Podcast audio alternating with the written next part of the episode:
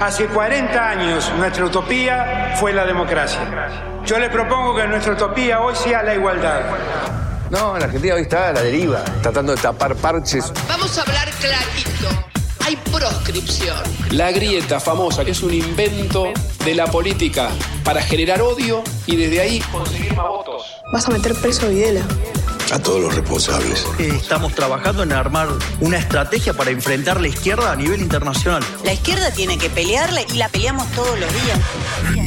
Si vos le tenés bronca, le tenés que pelear, pelear o que tenés bronca, pero lástima a nadie. La moneda ya está en el aire. Empieza cara o seca en FM Concepto.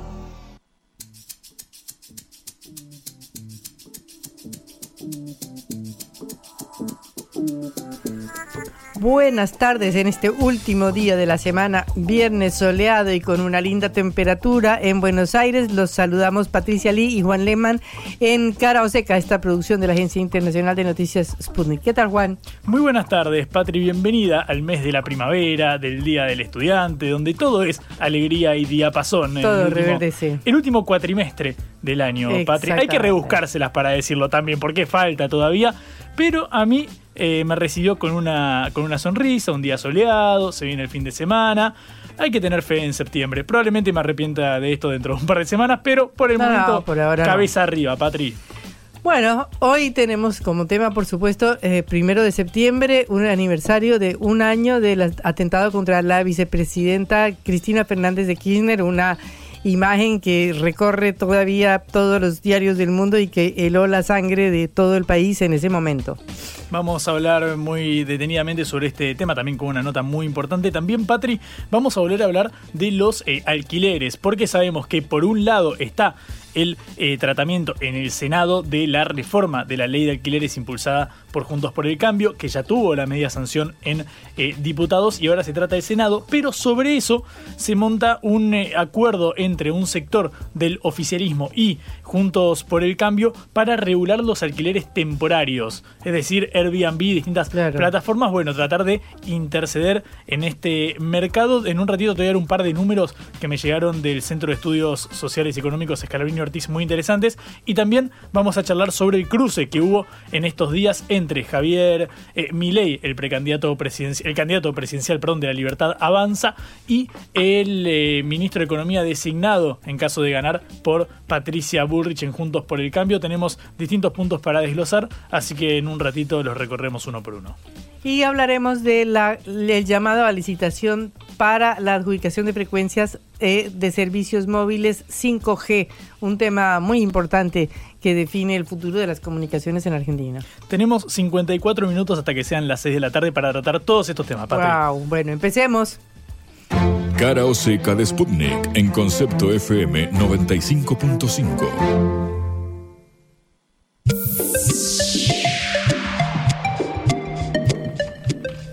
Este primero de septiembre eran más o menos 9 o 10 de la noche eh, y Fernando Sabac Montiel avanzó en medio de una m- meeting o una multitud que había enfrente de la casa donde vivía Cristina Fernández de Kirchner, la vicepresidenta de la Nación, en eh, la calle eh, Juncal eh, y Uruguay en el barrio de La Recoleta, uno de los barrios más exclusivos de Buenos Aires.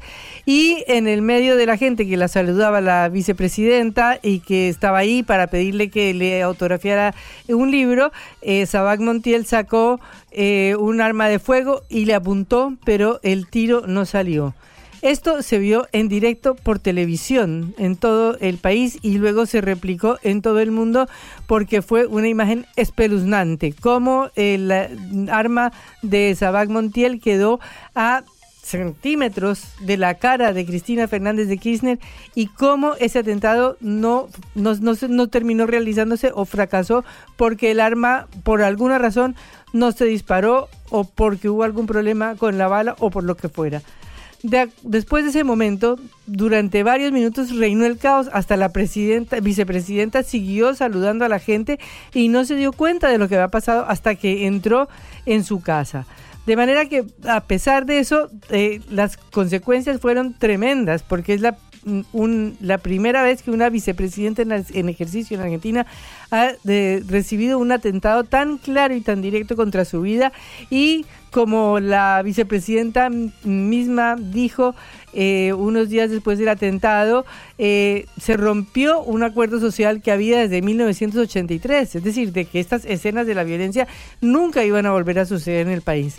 De manera que el atentado fue un hecho que marcó un antes y un después en Argentina porque un nivel de violencia que no logró su cometido, pero tan importante contra una dirigente de la magnitud y la importancia, Cristina Fernández de Kirchner, no había sucedido en Argentina de, en esa magnitud.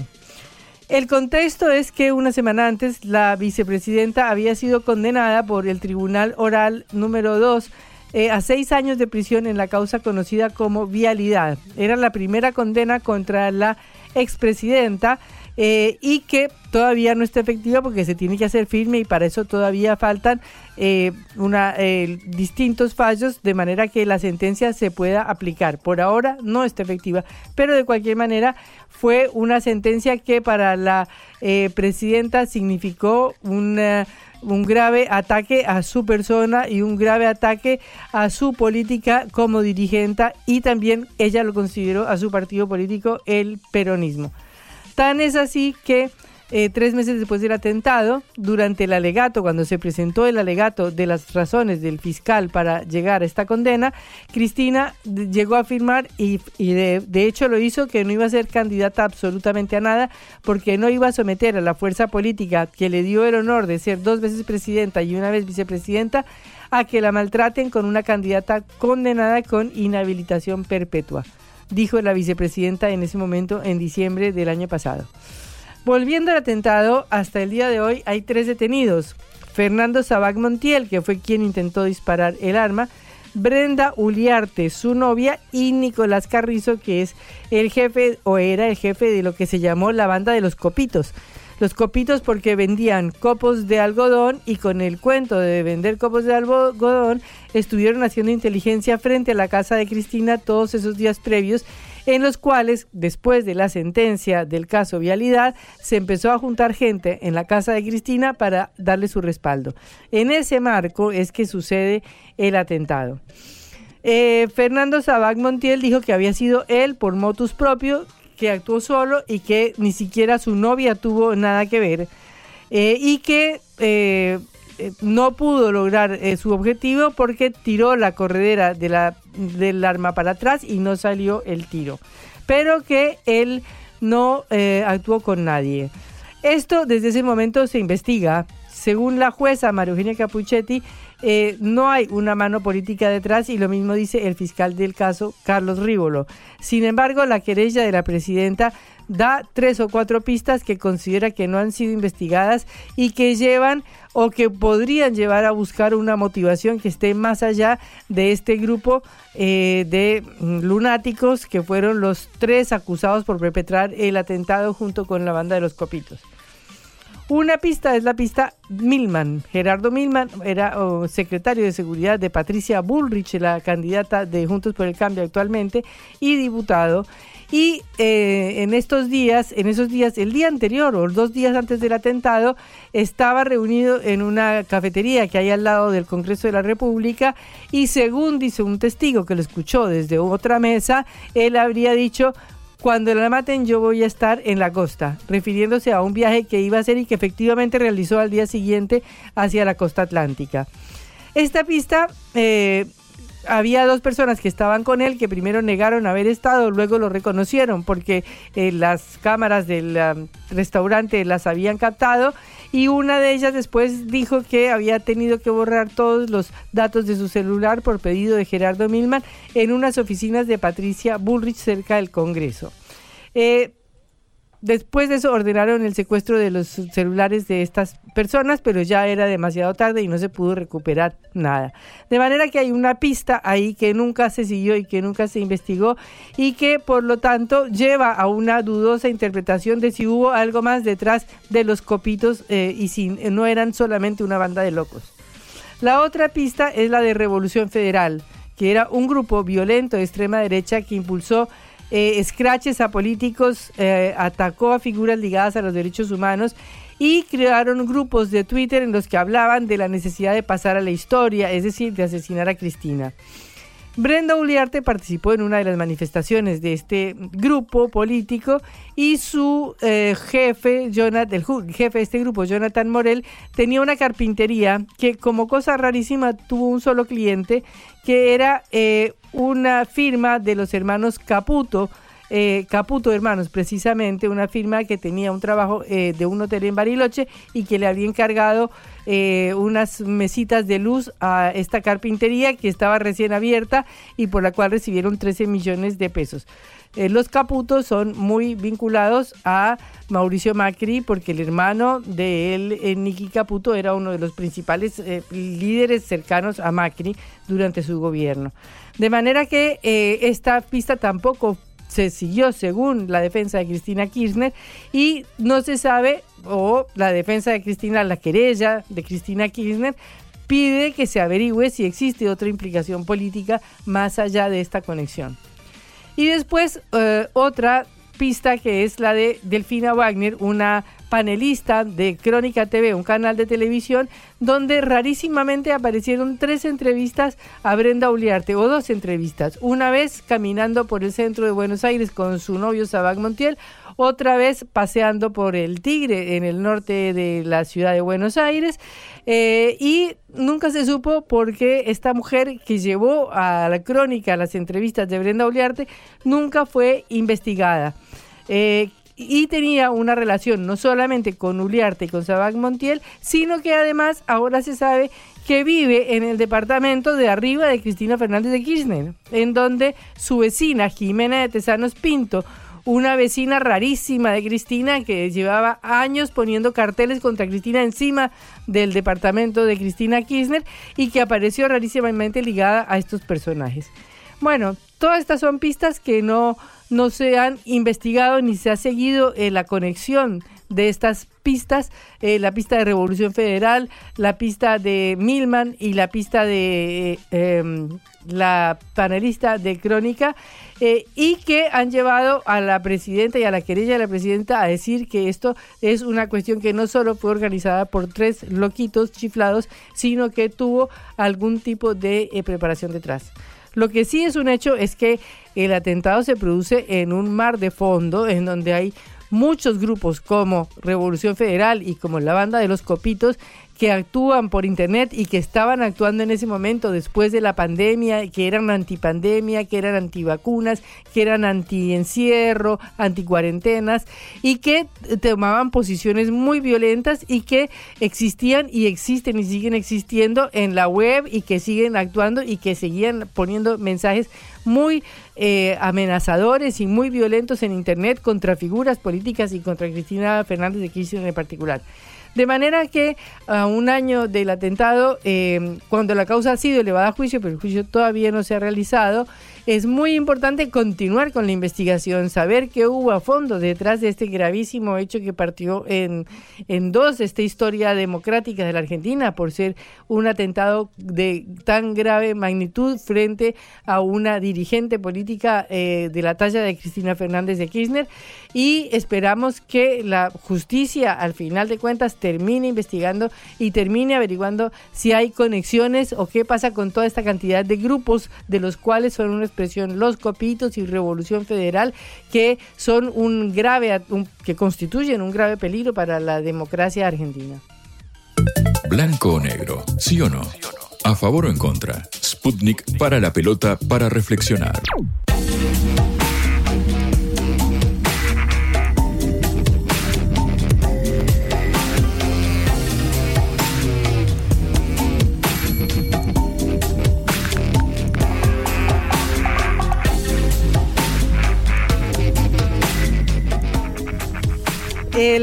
ENACOM, que es el ente encargado de la adjudicación de frecuencias de servicios móviles, eh, dio a conocer las condiciones del llamado a licitación para la tecnología 5G y para que participen en ella las tres principales empresas en el rubro, que son las empresas operadoras móviles Claro, Personal y Movistar, además de la estatal ARSAT.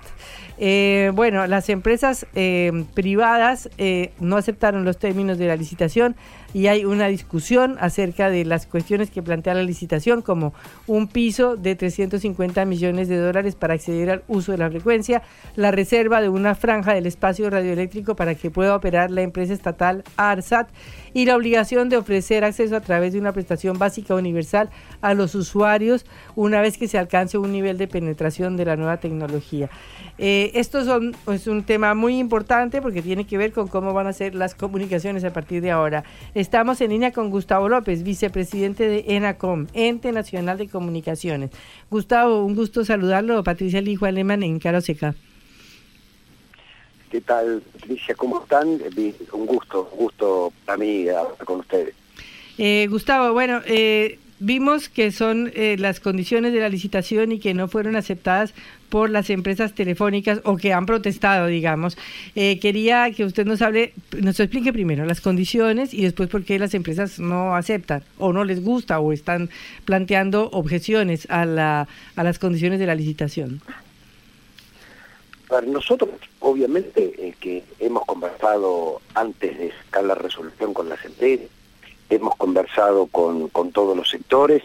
Ahora, la decisión política y técnica la termina tomando el ente de comunicaciones, cuáles son las condiciones de la licitación. Primero hay eh, un análisis técnico que se hizo y después una decisión política que eh, acompaña al análisis técnico.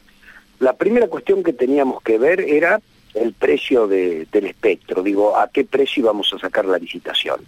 Ahí teníamos dos antecedentes de países centrales que han cobrado un precio muy elevado, como Estados Unidos o como Canadá, y teníamos el ejemplo contrario que no se asemejaba a lo que íbamos a hacer nosotros, que era el caso de Brasil, que había hecho un llamado a licitación de 5G, pero también de 4G, y con una serie de obligaciones de despliegue que por la inmensidad del territorio y la cantidad de ciudades que tenía que, que proveer o que tenían que proveer las compañías, eh, el, costo de, la licitación o el costo del concurso eh, y el, remate de las frecuencias era más bajo.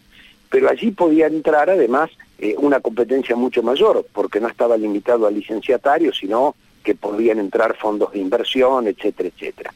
Nosotros tomamos una resolución media en cuanto a cantidad de dinero, parecida proporcionalmente a algunos otros países eh, latinoamericanos, como Chile o como Uruguay, pero, digamos, decidimos cuidar también un patrimonio que es público y que es inelástico, que es infinito, que es finito, perdón, eh, y que, bueno, y que es escaso. Por eso pusimos esa base de 350 millones de dólares. Después tomamos en total cuatro determinaciones. La segunda, que sí están todos de acuerdo, que es la neutralidad de la tecnología. Es decir, no, no excluimos ningún tipo de tecnología. Eh, las otras dos con las que no están de acuerdo es la reserva de una banda para ARSAT, y eso es una cuestión estratégica, no es que va, ARSAT les va a competir, digo, el Estado se reserva por cuestiones de seguridad, por cuestiones de defensa, o por las cuestiones que crea necesario en algún momento determinado a través de una empresa pública, se reserva también una franja de 100 megas.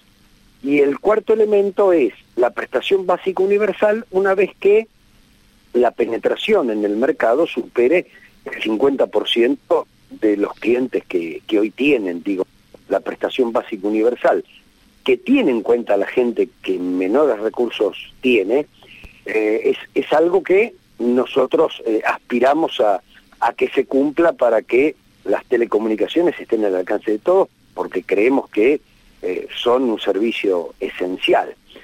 Ahora, esto no está cerrado a tres empresas. Digo, hoy eh, las condiciones que pusimos es, eh, pueden presentarse los que tengan una licencia TIC, es decir, los que sean licenciatarios, que tengan más de 50.000 accesos y que tengan un patrimonio superior a 10.000 millones de pesos. En esa ronda o en ese rango hay 17 empresas en la Argentina que podrían hacerlo. Por supuesto que las tres telefónicas corren con ventaja porque tienen montada infraestructura. Yo espero que, colaboren, que reflexionen, pero bueno, el, el, ENACOM no se va a mover de, esa situación. Así que el 29 de septiembre nos enteraremos si, si se presentan o no al concurso público. ¿Y qué pasaría en ese caso? Si se presentan, si no se presentan. Pueden pasar dos cosas, que no se presenten ellos, pero que se presenten otros. Y si se presentan otros, de la subasta van a participar aquellos que se presenten. Y si no, habrá que, y si no, será un boicot de las empresas que, estarán especulando con la cuestión electoral, eh, eventualmente algún que no sea el nuestro, precio diferente o les cobre más barato. Dígame, ¿hay alguna discusión sobre la posibilidad de que Huawei ingrese a esa licitación como eh, socio de alguna de estas empresas? Sí, sí, esto está abierto, por supuesto, porque no pusimos eh, limitación a las tecnologías.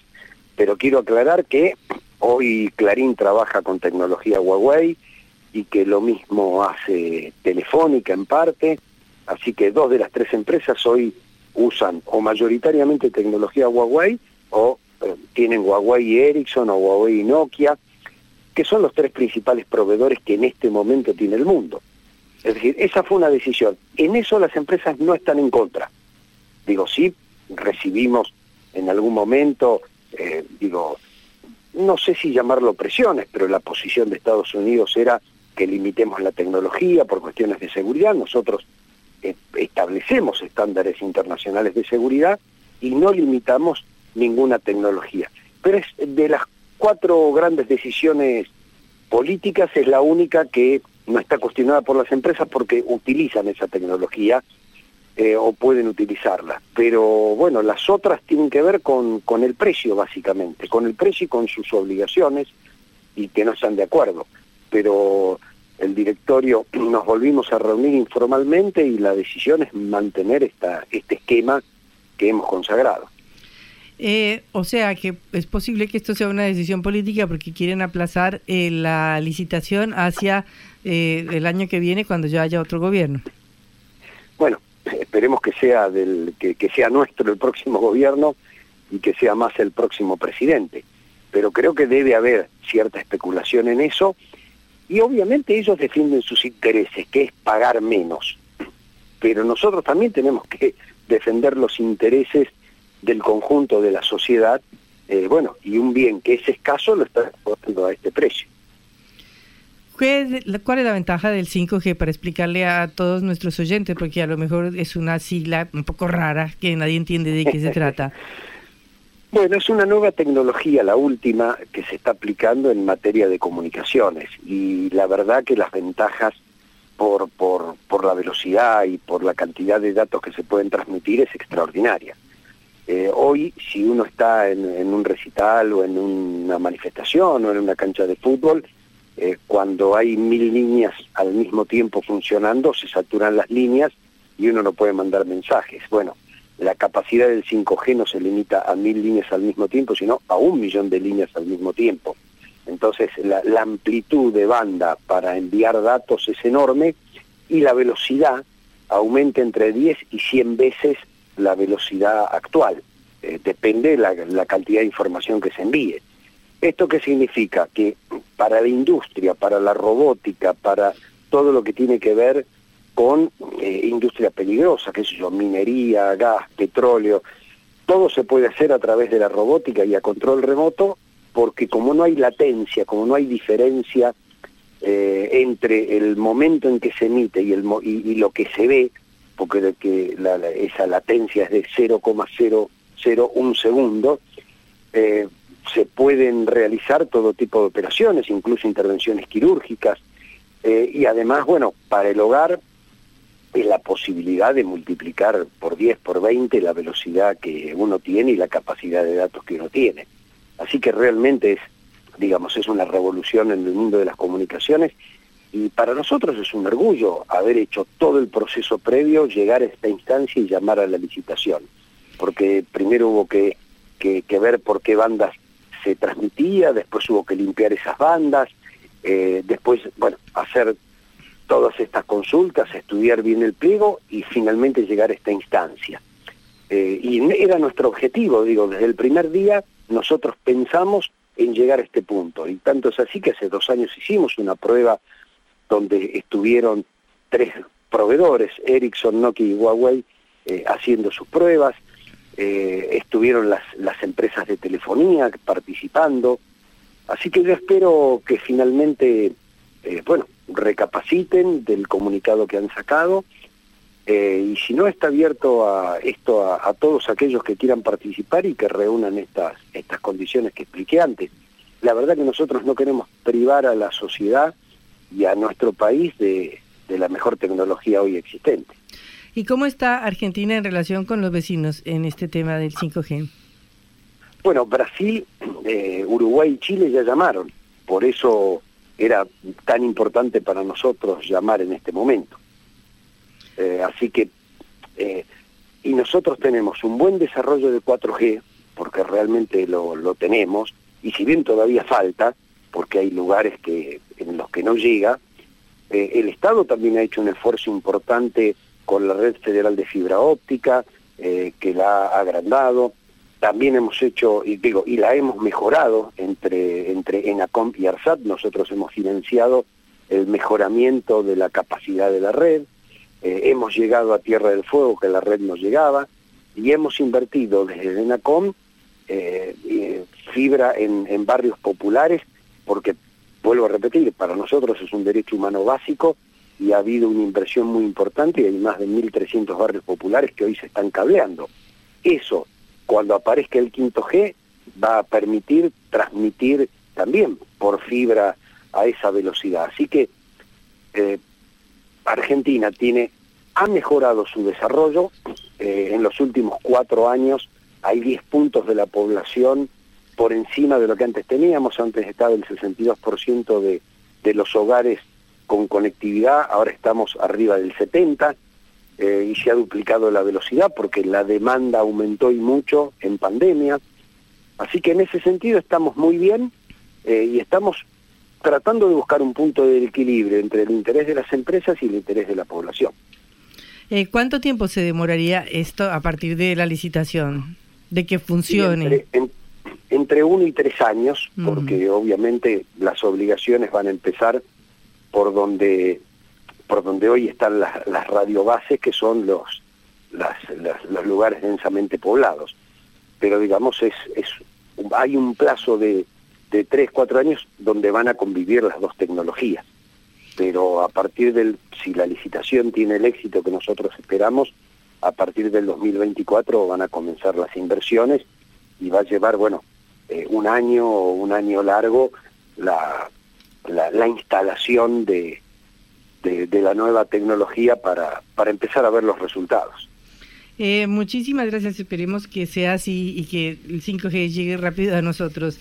Hasta luego, Gustavo. Gracias a ustedes, hasta luego. Era Gustavo López, vicepresidente de NACOM, Ente Nacional de Comunicaciones. En la vida hay que elegir Cara o seca.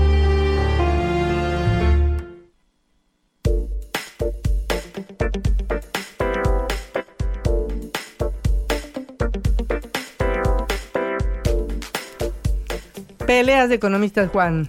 Efectivamente, Patri, viste que apenas fue el, resultado de las PASO, apenas transcurrió aquel domingo 13 de agosto, dijimos, bueno, queda en una situación incómoda Patricia Burrich en el centro, entre, en el centro, digamos, entre, muchas comillas, ¿no? Entre Javier Milei de la Libertad Avanza y Massa de Unión por la Patria. ¿Cómo iba a ser para evitar esa fuga de votos, sino quedar relegada en la campaña? Sin embargo, en esta semana creo que eh, es posible que haya sido eh, la candidata de la cual más hablamos a partir del ingreso formalmente de Carlos Melconian, el ex titular del ex director del Banco Nación durante el gobierno de Mauricio Macri, titular de la Fundación Mediterránea y bueno, un, economista bastante una fundación conocido. muy conocida. Una fundación muy conocida que reúne el apoyo de distintas empresas, tiene mucho peso en el establishment. De Córdoba, de la provincia de Córdoba. Efectivamente.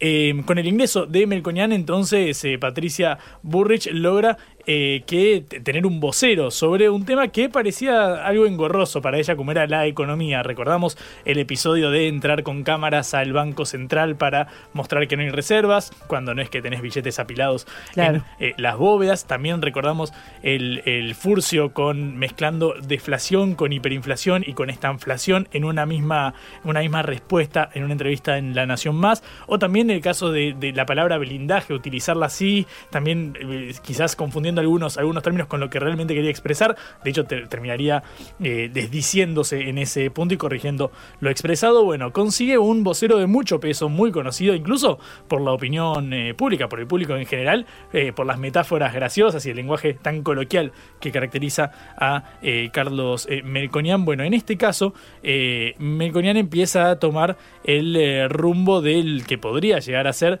el gobierno de Patricia Burrich, al menos en el área económica, también pidiendo, por ejemplo, palancas clave como la del Banco Central, es decir, resortes como si fuera un superministro, obviamente en caso de que ganara Juntos por el Cambio. Eh, Melconian se refirió eh, ya al plan eh, económico y a la posibilidad de llevarlo a cabo. Escucha lo que dijo hace unos días. Puede estar y quedarse tranquila la sociedad argentina. Hay un plan, hay un programa, es realista, es asible, si existe la palabra, es implementable tiene sentido común, es práctico y no es dogmático. Y otra vez, lo más importante, tiene horizonte, tiene futuro, tiene luz al final del túnel.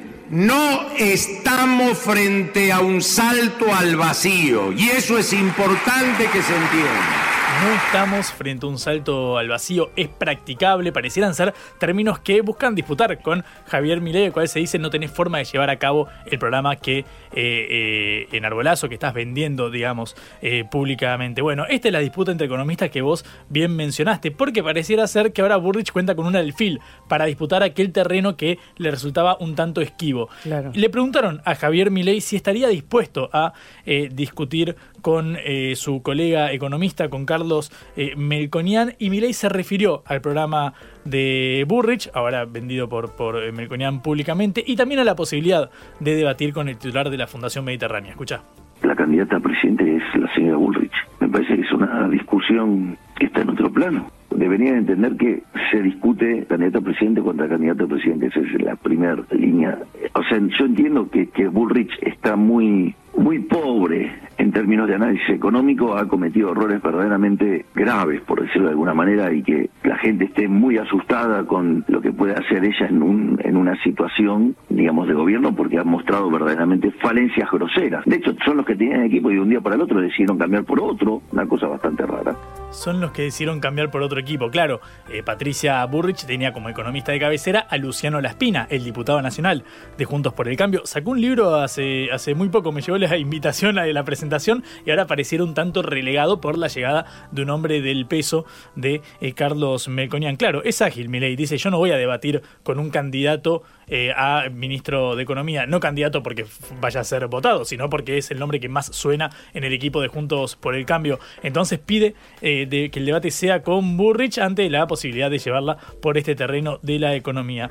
Empiezan a definirse no solamente los equipos de gobierno, no solamente la famosa gobernabilidad, sino la forma de llevar a cabo el plan económico. Y por ahora, estas son las novedades. Cara o seca. En el foco.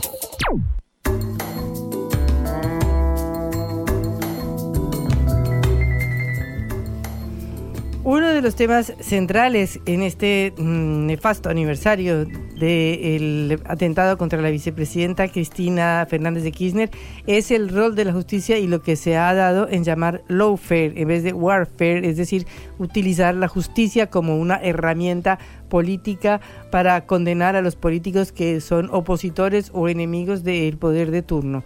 Tenemos el gusto de hablar hoy con Raúl Eugenio Zaffaroni, que fue miembro de la Corte Suprema de Justicia Argentina entre 2003 y 2014, juez de la Corte Interamericana de Derechos Humanos entre 2016 y 2022 y acaba de ser nombrado por el Papa Francisco como presidente de la Junta Académica del Instituto para la Investigación y Promoción de los Derechos Sociales del Vaticano.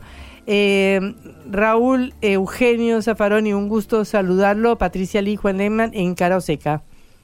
Igualmente, un gustazo. ¿Qué tal? Eh, bueno, es un placer tenerlo en nuestro programa y queremos aprovechar en primer lugar para que usted nos hable en, primer lugar de este atentado contra la vicepresidenta y cómo ha sido el desarrollo de la investigación y de esta elevación a, juicio de la causa en contra de los eh, acusados de atentar contra Cristina. Bueno, da la impresión, bueno, aquí en la Argentina la, investigación está a cargo de de jueces de instrucción que la pueden delegar en fiscales, pero en líneas generales, el, eh, bueno, quien investiga es una especie de, policía investigador, ¿no? Y junta pruebas, pero bueno, tiene que seguir todas las pistas, agotar la investigación, y en este caso lo que denuncia la defensa de Cristina es que han arrimado una serie de pruebas y esas pruebas han sido rechazadas en la instrucción.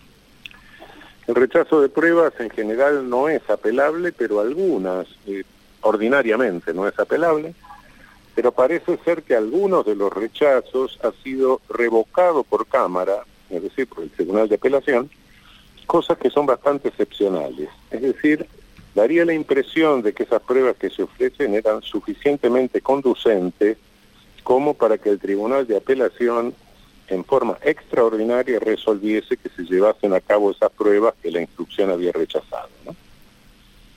Como por ejemplo lo del el celular de Gerardo Milman. Exacto, sí, sí, sí, sí. sí.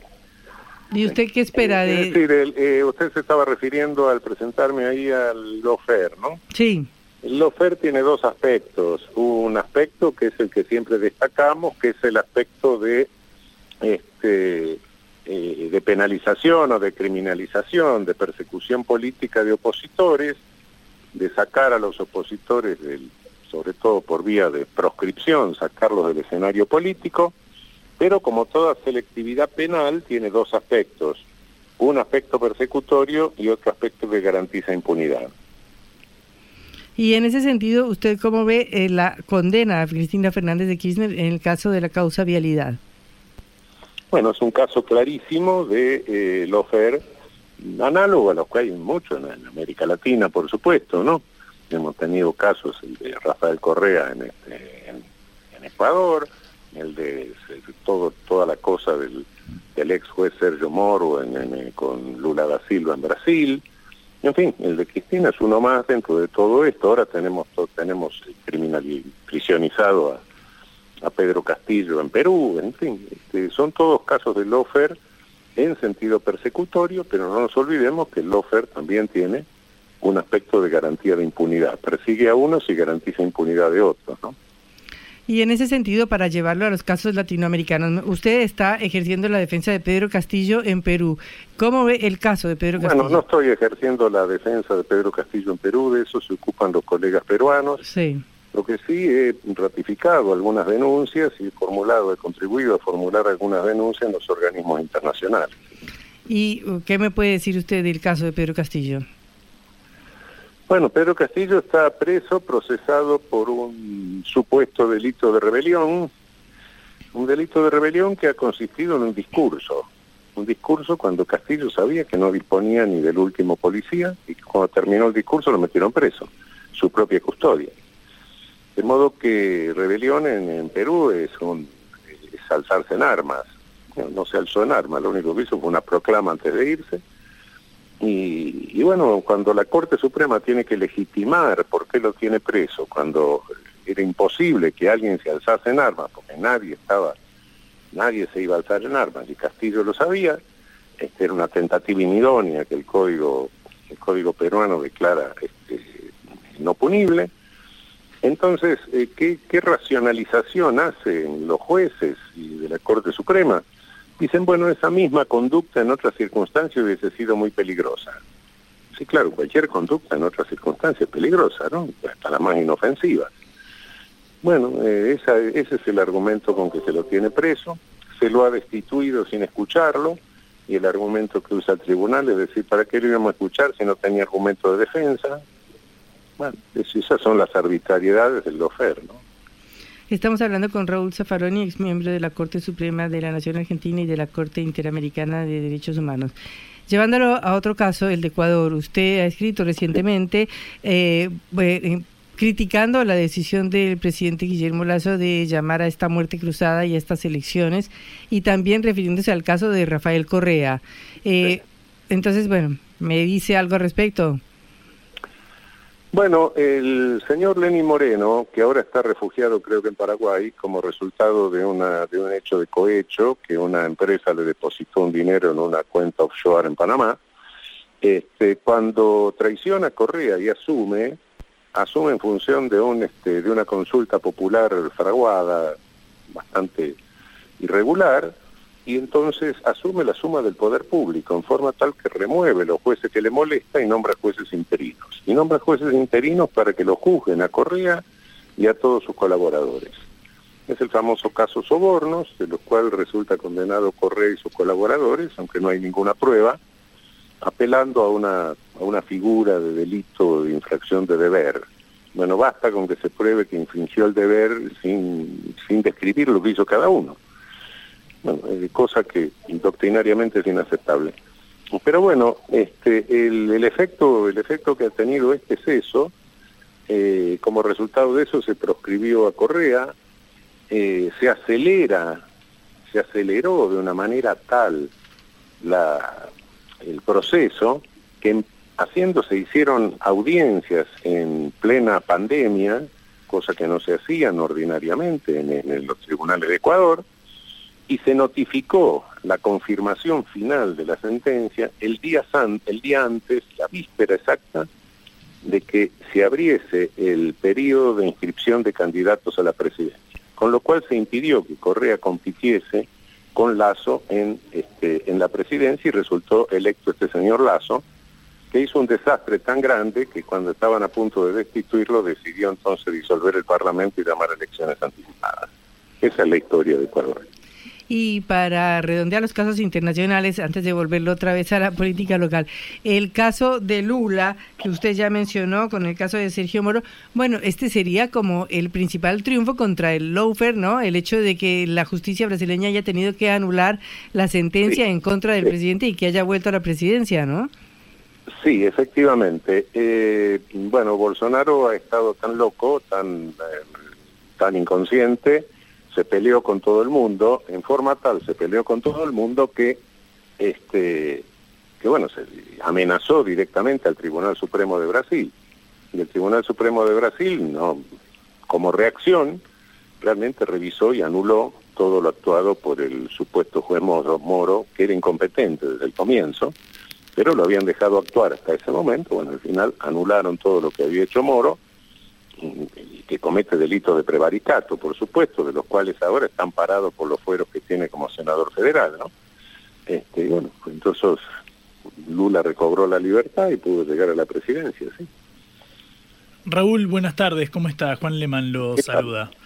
Em, quiero volver al tema eh, local. Estamos por eh, ver finalizar el mandato de Alberto Fernández, más allá de que el oficialismo sea reelecto. Y quiero preguntarle por eh, la situación de Milagro Sala. Sé que usted había hablado de una intervención federal a la provincia de Jujuy desde hace años, incluso antes de que asumiera el actual mandatario. A la luz de lo que ha sucedido en estos tres años y medio, casi cuatro años, ¿cómo evalúa aquella situación y el comportamiento del oficialismo al respecto? Exactamente la mismo, lo mismo que en aquel momento. Obviamente un señor que se nombró un poder judicial de, familiares o parientes, los diputados que, eh, que votaron la ampliación de 5 a 9 del Superior Tribunal de la provincia, eh, renunciaron a sus bancas y a la semana los nombró jueces del Superior Tribunal que en fin, bueno, es un escándalo, no, no hay poder judicial en Jujuy, hay una serie de parientes que dependen del señor Morales. Este señor ahora, para colmo, ha desatado toda una represión en, contra los pueblos originarios, etcétera, ha sancionado una constitución entre gallo y medianoche para quitarle la tierra a los pueblos originarios. En fin, eh, ha hecho una serie, tenemos una provincia en, en, la República Argentina que no respeta el sistema republicano de gobierno y conforme a nuestra constitución la autonomía provincial se respeta mientras el gobierno provincial respete el sistema republicano de gobierno. Como no lo respeta, lo que correspondería constitucionalmente es la intervención federal.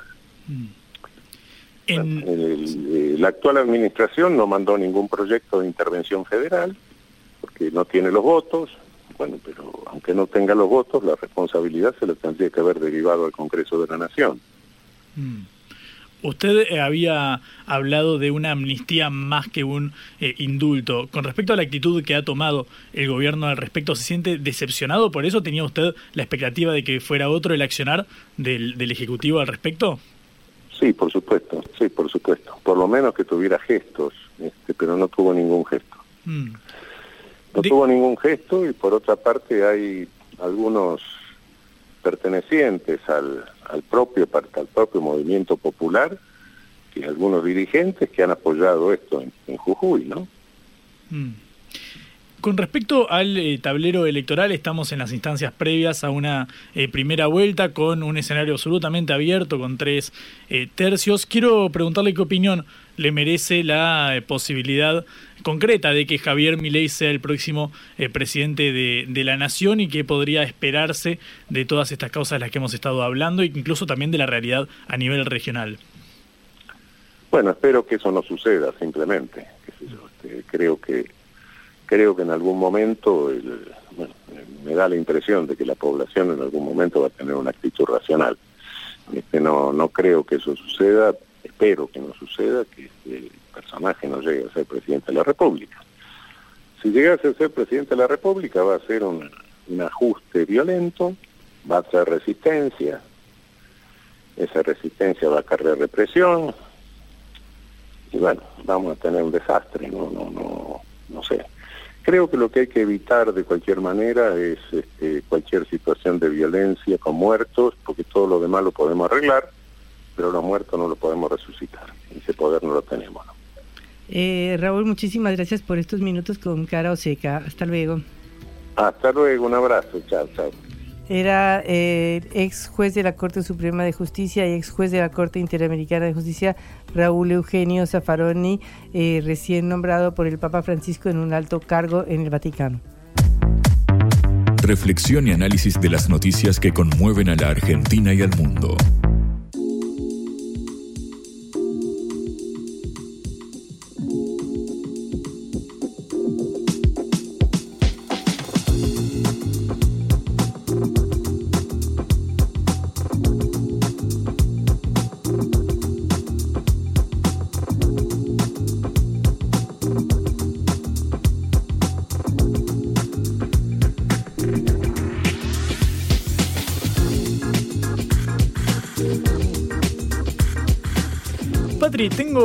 Para cortar con tanta eh, coyuntura. Efectivamente, porque es viernes, viejo. Estamos llegando al fin de semana, por más que no suene así. Eh, resulta que eh, París, la capital de Francia, se despide de los monopatines eléctricos. Viste que en la ciudad hubo algún atisbo de llegada de este transporte nuevo, los monopatines circulando por la calle. Si no me equivoco, pueden llegar hasta 60 kilómetros por hora. Es casi un auto en una avenida, digamos. en, en Uruguay, en Montevideo, andaban por todo lado y dejaban las patinetas tiradas por todas partes. Bueno, el problema no es solamente las patinetas tiradas, sino también los eh, accidentes. Van a prohibir eh, los monopatines de este tipo en Francia. Todo esto eh, partió de un eh, referéndum donde votó a favor la población francesa de prohibirlo con el 90% de los votos. Obviamente hay que marcarlo esto en que votó solamente 7,5% del padrón. Es poco representativo, pero a fin de cuentas ganó el sí, 90% para prohibir la circulación del vehículo. ¿A raíz de qué? Bueno, a cuenta de que el año pasado hubo 408 siniestros viales. En promedio, más de uno por día por los monopatines eléctricos. Fallecieron tres personas y hubo más de 450 eh, heridos. Bueno, esta eh, decisión tras el referéndum va a implementarse. Dejaremos de ver el alquiler de scooters, al menos en eh, la ciudad de París. Eran tres empresas los principales distribuidores del servicio que van a redistribuirlos en otras ciudades de Europa. Yo la verdad es que no estoy viendo tanto monopatín, al menos en la ciudad de Buenos Aires. Acá no se ven, pero hay. Y son realmente un peligro porque funcionan por estas bicisendas que aparte tienen un sentido doble, de manera que si uno va por una calle que va hacia el norte, puede que venga por la bicisenda alguien que viene hacia el sur, pero si un peatón, como una despistada como yo, va cruzando la calle, pues obviamente va mirando el sentido de los autos. Y de pronto le viene alguien por detrás en un monopatín de esos o en una, en una bicicleta también y te puedes llevar por delante. Claro, esto que ya sucede con las bicicletas tiene el agravante de la velocidad que puede alcanzar el monopatín que es eléctrico, porque la bicicleta, lo sumo, supongo que al ir a una velocidad un poco menor que 60 km por hora, efectivamente hay otras eh, posibilidades. Incluso eh, manejando, uno siempre tiene miedo, viste, de las motos que se tiran encima, es terrible. que hacen ese zigzag. Bueno, con los monopatines es mucho más eh, peligroso. Está el miedo, obviamente, a un siniestro, pero el miedo a hacerle algo a la persona que está en el monopatín, que está muy poco cubierta, apenas un casquito. Si es eh, que. Sí, sí, si es que lo tiene, por supuesto. Eh, pero bueno, es eh, interesante lo que está sucediendo con París. Veremos cómo se refleja esto en otras ciudades. Parecía una innovación que venía para quedarse, pero en París le dijeron au revoir. Así es. Cara o seca en concepto FM 95.5. Volvemos a la cuestión de los alquileres, que es un tema, bueno, muy importante para millones de argentinos y sobre todo jóvenes eh, que no encuentran eh, vivienda para alquilar porque se han retirado la mayoría de los departamentos de alquiler y no se termina de saber qué va a pasar con la ley de alquileres. Efectivamente, Patri, tengo dos cosas al respecto. La primera, sabemos que, como bien eh, dijiste, está tratándose la reforma de la ley de alquileres en el Senado después de la media sanción en diputados. Este proyecto de Juntos por el Cambio para reformar la ley sancionada en 2019, vigente desde mediados de 2020 en plena pandemia. Y a raíz de esto, viste que se habla mucho de la caída de la oferta de viviendas en alquiler. Invito a cualquier persona de la ciudad de Buenos Aires a que busque un alquiler eh, en pesos en este momento ante la especulación de que se sancione una ley con mayores beneficios para los eh, propietarios, como por ejemplo un cambio sustancial que es que la actualización del monto a pagar sea cuatrimestral en vez de anual obviamente hay que ver cuántos salarios actualizan cada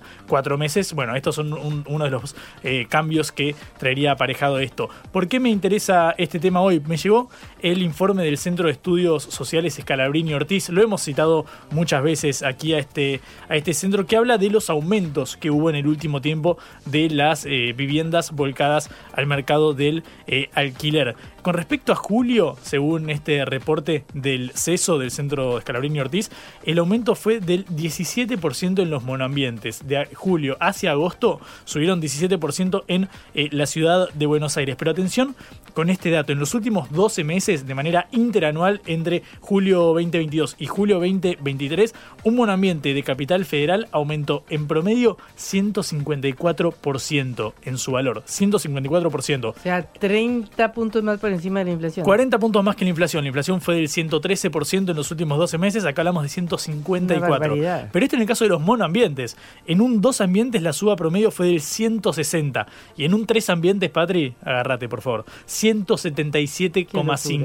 Obviamente la inflación es una, es una causa fundamental para este cambio, pero estamos hablando de 50 o 60 puntos por encima de la inflación. 50% o 60% más que la inflación. Hablando con, hablando con gente de la Cámara Inmobiliaria eh, Argentina, una de las partes interesadas en este cambio en la reforma eh, de la ley, me decía que se redujo hasta en un 80% las viviendas puestas a disposición para el alquiler formal. Estamos hablando de alquiler formal porque también hay alquiler temporario, está el tema de Airbnb, hay muchas alternativas, pero contra alquiler por contrato, por ley, por tres años, que es el que te conté, yo lo firmé en marzo, como esto que conseguí yo en marzo, casi que no hay.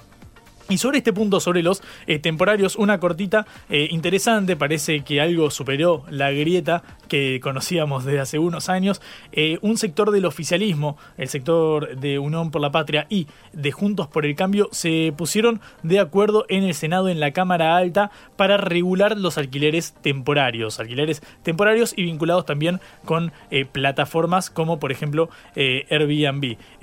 cada una de las, de las coaliciones tenía un proyecto, terminaron unificándolo, cediendo cada uno con la idea no de prohibir el alquiler eh, temporario, sino de regularlo, basándose en casos como por ejemplo el antecedente de Nueva York, Nueva York perdón, que lo contamos esta misma semana con el tema del eh, Airbnb. Van a, para que un inmueble se considere en alquiler temporario, debe rentarse hasta 90 días, entre 1 eh, y 90 días, y propone la creación del Registro Nacional de Viviendas de Alquiler Turístico Temporario. Es decir, que el, Estado, vía el Ministerio de Turismo, tenga incidencia en un sector que hasta ahora corre por fuera del Estado. El Airbnb está en dólares eh, primero para, para el exterior y no hay ningún tipo de regulación más allá de la que lleva a cabo la propia empresa. Bueno, recién está, es muy incipiente esto, obviamente se marca en el debate de la ley eh, de alquileres, pero es interesante ver que al menos en la Cámara Alta, donde ahora debe tratarse el eh, tema de la reforma de la ley de alquileres, se llegó un consenso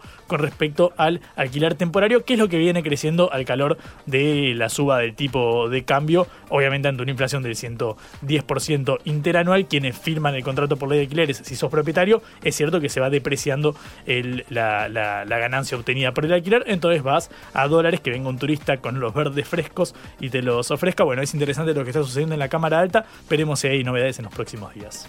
Muy bien, nos despedimos hasta el lunes. Les deseamos a todos un buen fin de semana y recuerden que nos pueden escuchar otra vez en sputniknews.lat. Nos pueden escuchar a nosotros dos aquí al aire y también a Celeste Vázquez en la operación. Augusto Macías haciendo posible este programa en la producción. Hasta luego, Patricia Lee. Hasta luego, Juan Legman. Buen fin de. Vamos a hablar clarito. La guerra contra las drogas ha fracasado. Se ha producido un genocidio en mi continente. Tenemos nosotros que plantar una sola voz, y que América Latina, el Caribe, le diga a los Estados Unidos de Norteamérica, no más golpismo. Y se aplica lo que decía Tolstoy, un gobierno que no procura la justicia no es más que una banda de malhechores. Qué cosa rara que diga gracias a la vida a pesar del dolor, porque mi hija dio la vida sabiendo que había que cambiar. La vi ahí que, brillaba, que sobresaltaba en ese estadio hermoso y no lo pensé y, y la fui a besar. La vida está llena de tropezones y de fracasos, pero es hermosa. Cara seca